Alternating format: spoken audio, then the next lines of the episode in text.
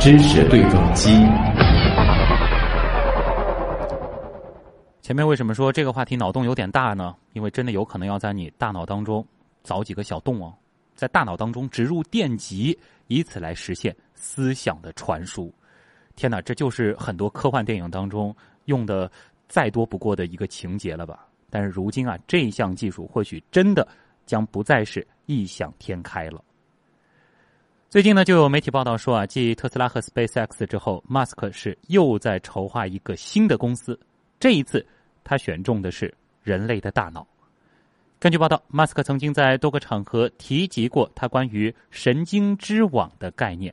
这是一项将电脑和人脑相结合的技术，通过向人脑植入微型电极，使得人的思想在未来或许也能够实现上传和下载。也有报道说啊，马斯克的这家新公司呢，已经在美国加州注册了，名字都取好了，叫做 Neuralink。注册的类别是医学研究，公司呢已经邀请了一些脑神经领域的领军专家加盟。业界猜测，未来呢可能就会开发一些针对神经性疾病治疗的产品。哎，虽然关于马斯克的这家新公司目前披露的信息不多，但是他的这个神经之网的概念的确呢已经被提出过许多次了。那问题就来了，而且问题很多。首先，在大脑当中植入一些电极，这究竟是一项什么样的技术？那植入电极之后，就真的能够实现思想的传输吗？哇，想想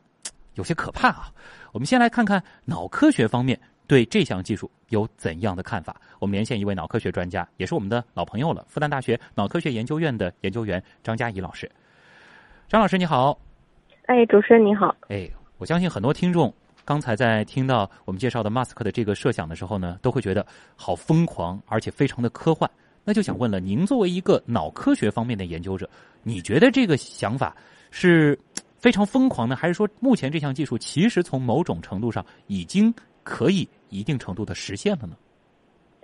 呃，我想是这样，就是如果我们在这个技术前面加上两个定语的话，实际上这个技术已经肯定能实现。第一个定语就是说。呃，这个是要在那个在动物层面上，实际上已经实现了这个呃，这个包括跟基本的这些感觉的信息，以及一些跟情感相关，或者说提到一定高度的话，是这个思想层面的这个信息的呃上传和下载。那么另外一个定语呢，就是说。呃，对我们普通人来讲，可能这个在我们脑上开一个脑洞，可能是 暂时不好接受的事儿。但是实际上，这个技术也已经应用在呃，对于一些呃呃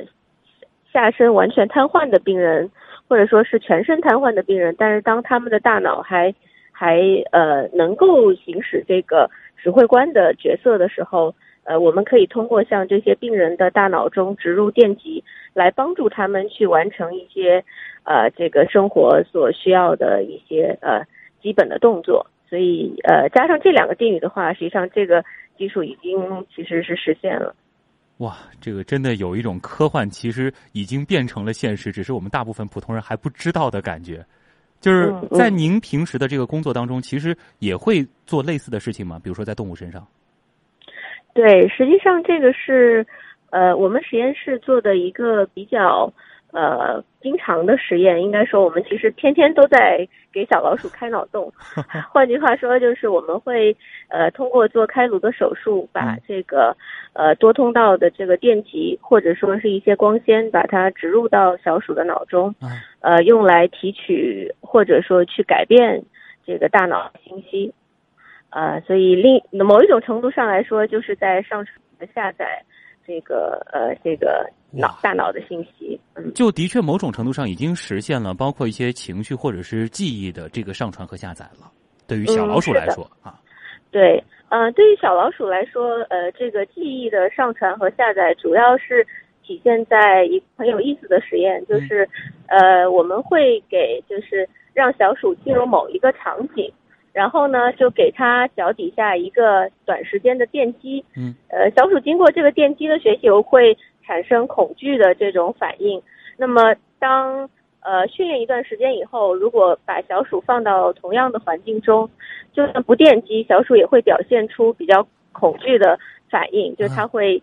呃定在那儿不动。嗯，那么呃通过这个呃我们脑科学的技术，实际上是可以呃把这样一种跟恐惧相关联的记忆去呃提取出来，或者说是把它植入到小鼠的脑中。所以，其实，在呃两年前，美国麻省理工大学的一个一组就已经实现了把一个虚假的这个恐惧的记忆植入到小鼠大脑中的这样一个这样一个实验。当然，这个是这个是一个呃，只目前来讲只能在动物上实现的一个实验。对，毕竟我们没有办法跟这个小鼠真正的交流，我们也没办法，是就从人的角度来确定它的那个恐惧是不是就是我们的恐惧，它的记忆是不是就是我们的记忆。但是这个呢，并不是说是我们今天讨论的这个重点。但是刚才你已经提到了，仅仅对于小鼠来说，起码这个上传和下载，我们现有的这个技术都已经能做到了。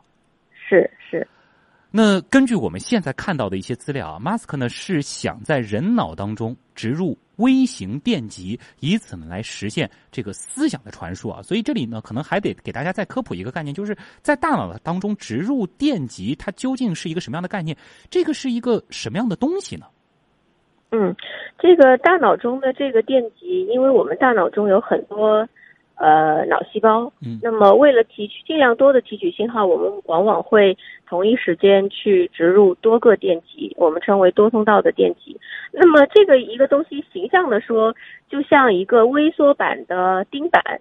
就是会在一个硅片上面有很多这种呃针状的这个电极，每一个电极就可以去记录它周围的这个神经元的信号。嗯，那么就可以想象是一个小型的钉板，把它。把它植入到这个大脑里面去。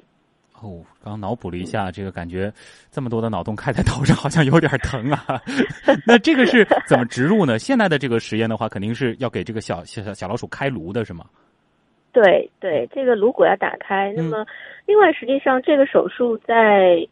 呃呃六年多之前，实际上已经在呃这个瘫痪的病人身上开展了，现在已经到临床二期和三期的。这么一个实验，就是呃，把这个我刚刚说的这种电极，把它植入到呃这个瘫痪病人的呃运动皮层中，用来提取他们的这个信号。那么呃，从临床实验的结果来看，它这个电极在一年就是植入之后的一年或者更长的时间，它还是可以持续的去去提取这个大脑的信号。所以相对来说，还是一个。就是不会产生，呃，就是，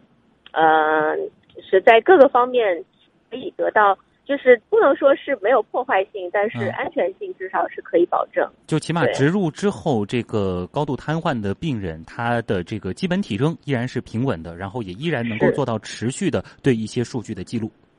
是是啊，这个是从一个侧面证明了这项技术目前来说它是相对比较安全的。是是，嗯，那么也有人在问啊，就是说，呃，这个您刚打比方的这个钉板啊，这样子的一个记录的设备，它是植入到这个呃深入到我们这个大脑里面呢，还是说就是放在这个大脑的皮层上呢？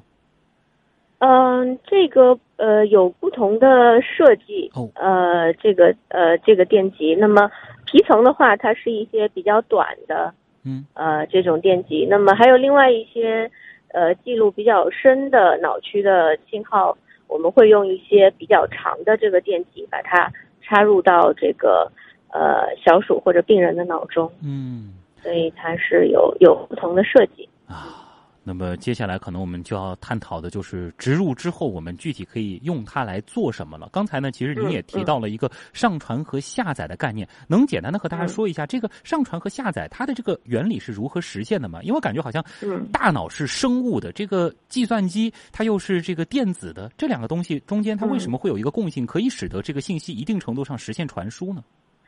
对，这里一个比较关键的一个点就是。在于这个，我们大脑在就是发生神经活动的时候，它的一个主要的特征就是一个就是很短的一个呃呃电电位的变化。那么把它转化成呃计算机可读的信息，实际上就是一连串的零一零一的这个信号。嗯那么这个信号从大脑读取出来以后，就可以呃通过这个呃呃算法去把它解码成呃我们所有用信息。那么这个是一个下载的过程。那么下载的这个过程，目前主要的在这些瘫痪病人上的应用呢，就是把这些呃信息，就是呃让这个瘫痪病人去想象我的手去控制鼠标的移动。嗯，那么通过这个神经活动的解码呢，就可以来控制一个机械手臂的呃相应的运动。哦所以可以想象，就是就是这个也是几年前已经发表的，就是当这个瘫痪病人去脑补或者想象嗯我要怎么动的时候，这个机械手臂会根据这个病人的想法去运动，所以它可以呃通过这个来做简单的电脑操作，甚至说是写邮件这些基本的动作都可以通过这个来完成。这还是在几年前就已经实现的一项技术了。呃，对，这个是在临床呃测试的阶段，当然目前来讲，在呃病人身上也要征得病人的同意嗯来做这么一项实验。那么呃，但是确实是呃是已经已经在脑机接口这个领域已经是呃相对来说比较，不管在编硬件的植入和软件的编码方面，嗯已经相对比较就是成熟的一些技术。所以我想那个呃，马斯克在这个时间点上提出这个，我觉得这个应该来说不是一个天方夜谭，嗯这个是有很多实际根据的。他肯定也是看到了很多一成熟的，或者说是相对比较成熟的这个技术之后，才觉得这个东西它的确是有更多商业的可能性了。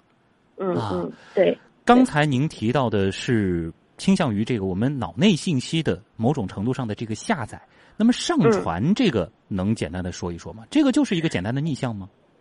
对，呃，上传这个的话，相对来说会更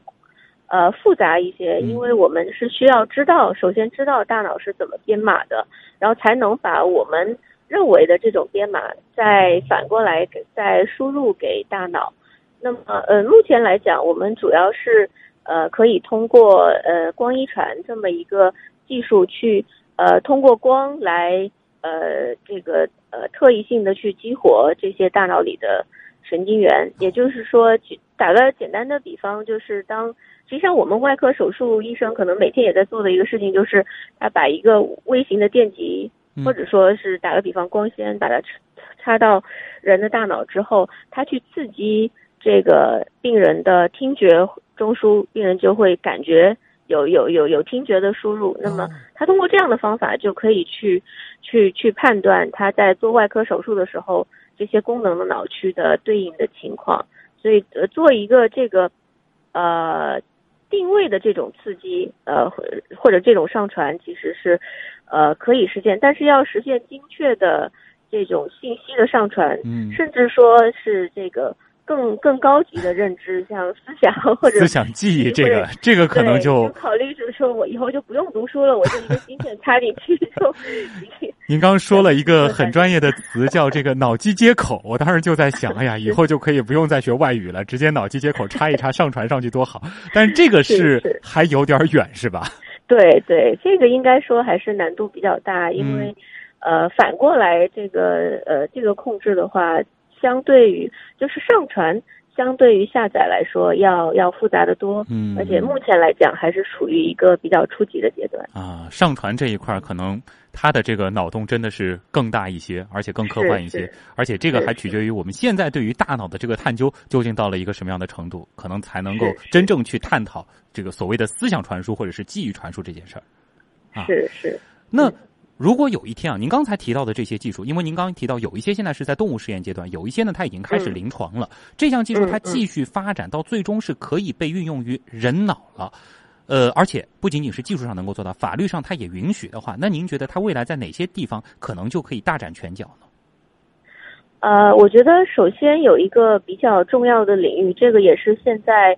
呃就是发病率比较高的是呃在中老年里比较常见的这种中风，就是偏瘫或者说是由于脑出血导致的这个部分脑区的这个功能的丧失。嗯那么呃，如果说我们可以呃就是通过读取这些电极来读取它的信息，然后呃比如说偏瘫的病人，他可以呃通过读取这些还剩余的大脑的信息，去呃训练大脑去控制呃这个已经不受不受呃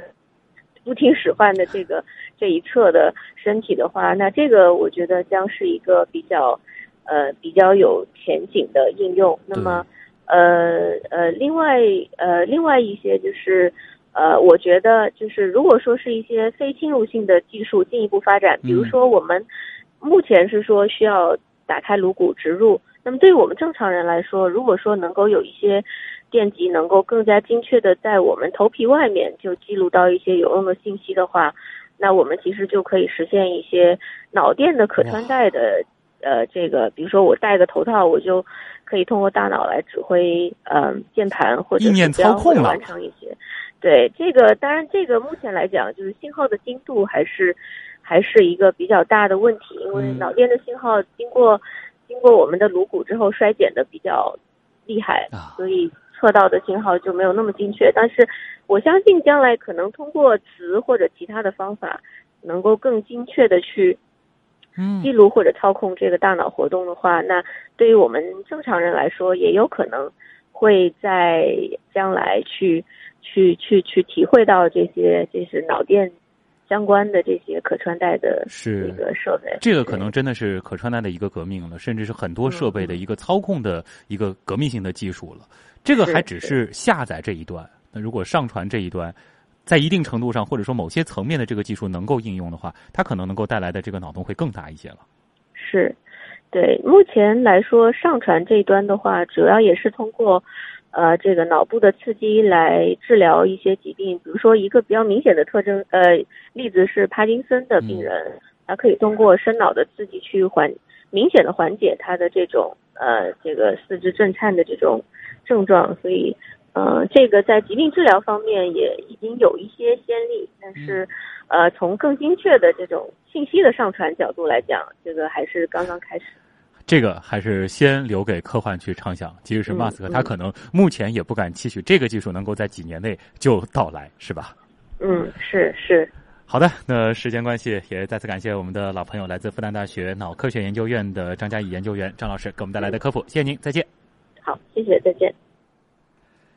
这里是新闻实验室啊，也欢迎大家继续到我们的阿基米德新闻实验室社区参与互动话题的讨论啊。这个脑洞很大的话题，也引起了咱们听众朋友的脑洞。我看到西瓜控也说了啊，他说我突然想起了布鲁斯威利主演的那部啊科幻片啊，叫《未来战警》。说这部电影讲述的就是在科技发达的未来，大家根本不需要自己亲自出门，只需要将大脑接入网络，就可以通过思维来控制机器代理人。在替自己做一切想做的事情，不知道马斯克追求的是不是这样一个未来啊？如果说这个技术能够实现，咱们的听众朋友，你愿意接受在大脑当中装个小钉板，或者是加一个小接口吗？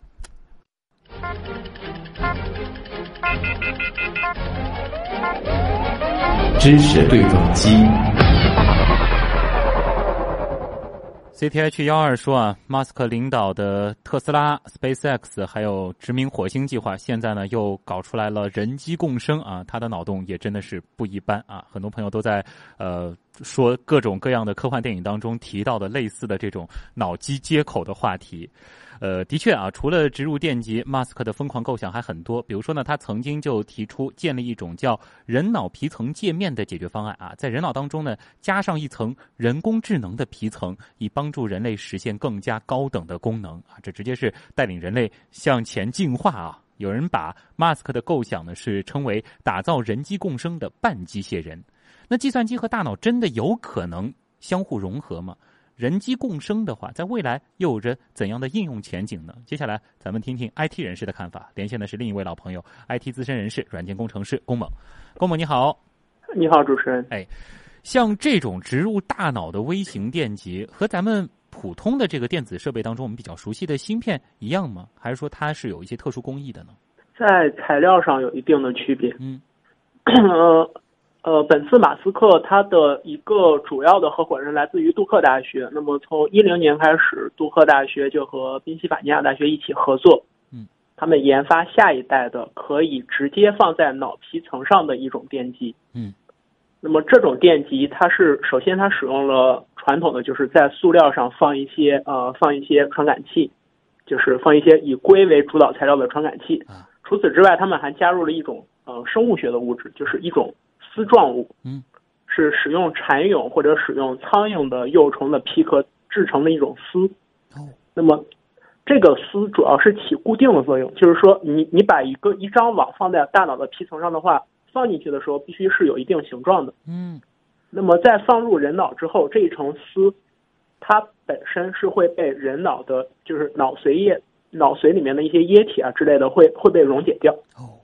溶解完了之后，然后它整个电极就会下沉，然后贴合到脑部上。这是当时从一零年开始的一个呃研究方向。嗯嗯，本次马斯克的公司未来呃很可能也是采用这样的一套技术，然后来解决就是说电极和人脑的呃植入问题。啊，这样子开始理解这个，他提到了一个词叫织网，可能也是有点来源于你刚才提到的一个类似的这个技术对的，啊。那么目前在 IT 领域有没有类似的，或者说已经开始在应用的这种计算机和大脑连接的技术呢？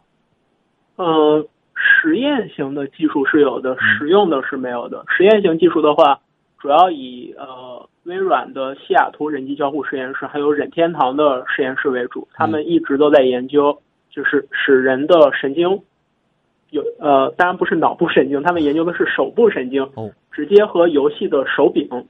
能够连接在一起嗯，这样这样下一代玩家他们在玩游戏的时候，他们的信号控制速度会更快。嗯然后这对游戏产业来说是一个巨大的革命。啊，当然考虑到都是这个基于神经的这样子的一种连接的技术，所以说要把它往上端去移，移到大脑，可能相对来说会比其他的这个领域容易一些。对，啊，呃，那接下来可能我们就需要脑洞更大了，因为刚才其实我们连线的这个脑科学家他已经提到了这些技术，其实在实验室里面，起码就小白鼠或者是对一些这个高度瘫痪的病人来说，已经在一定程度上可以去操作，甚至是有些已经实现了上传和下载了。那么也想听听看龚猛的观点啊，如果说计算机和大脑真的像马斯克这样说的，它可以共生了，那么将会在哪些领域实现颠覆呢？可能有很多我们熟悉的行业，现在就会有天翻地覆的变化呢。呃，对整个社会结构很可能会产生冲击，嗯，你说说因为像这样的设想，像呃前前不久刚刚逝世的，像纽约大学的著名的未来学家托夫勒就设想过，嗯，世界上产生这样的脑机接口，他是在一九一九六零年左右，当时就开始设想人和机器能够共生。嗯那么他提出了这种共生，它不是影响一个行业，它会影响我们整个人类的社会结构。因为人类的社会结构，我们现在的我们现在的整个社会结构建立在一套对人的培训体系上，嗯所有的人我们都从小开始进行学习，然后从而掌握一项技能，长大了之后以这项技能进入各大公司为社会服务，嗯然后同时也也为自己获得就是说获得一定的生活和生产资料。嗯那么一旦人脑可以和机器连接之后，整个学习的过程会发生变化。对，那么我是不是能够，比如说我在在我人生的前十八年什么都没有去，嗯在第十八年的时候，我通过计算机下载了一份高级工程师，比如说高级钳工的一套技能到大脑里，然后瞬间我就变成了一名高级钳工。我拥有上一名钳一下子工对几十年的变成了一个非常厉害的这个大大牛了。对对对，这是托夫勒当时对对未来，他作为一个未来学家，对于非常远的未来有这样的这样的一套构思。嗯，他的思考主要集中在社会学领域，就是这样的一套系统会直接冲击我们现在的整个社会结构和培训体系。嗯那么同时，这一套系统也对于我们，呃，那么从近未来的角度来看，它啊对于我们挖掘人才会产生很大的冲击。嗯，您说，呃，因为人类历史上非常知名的人才，包括包括尤其是数学家和物理学家，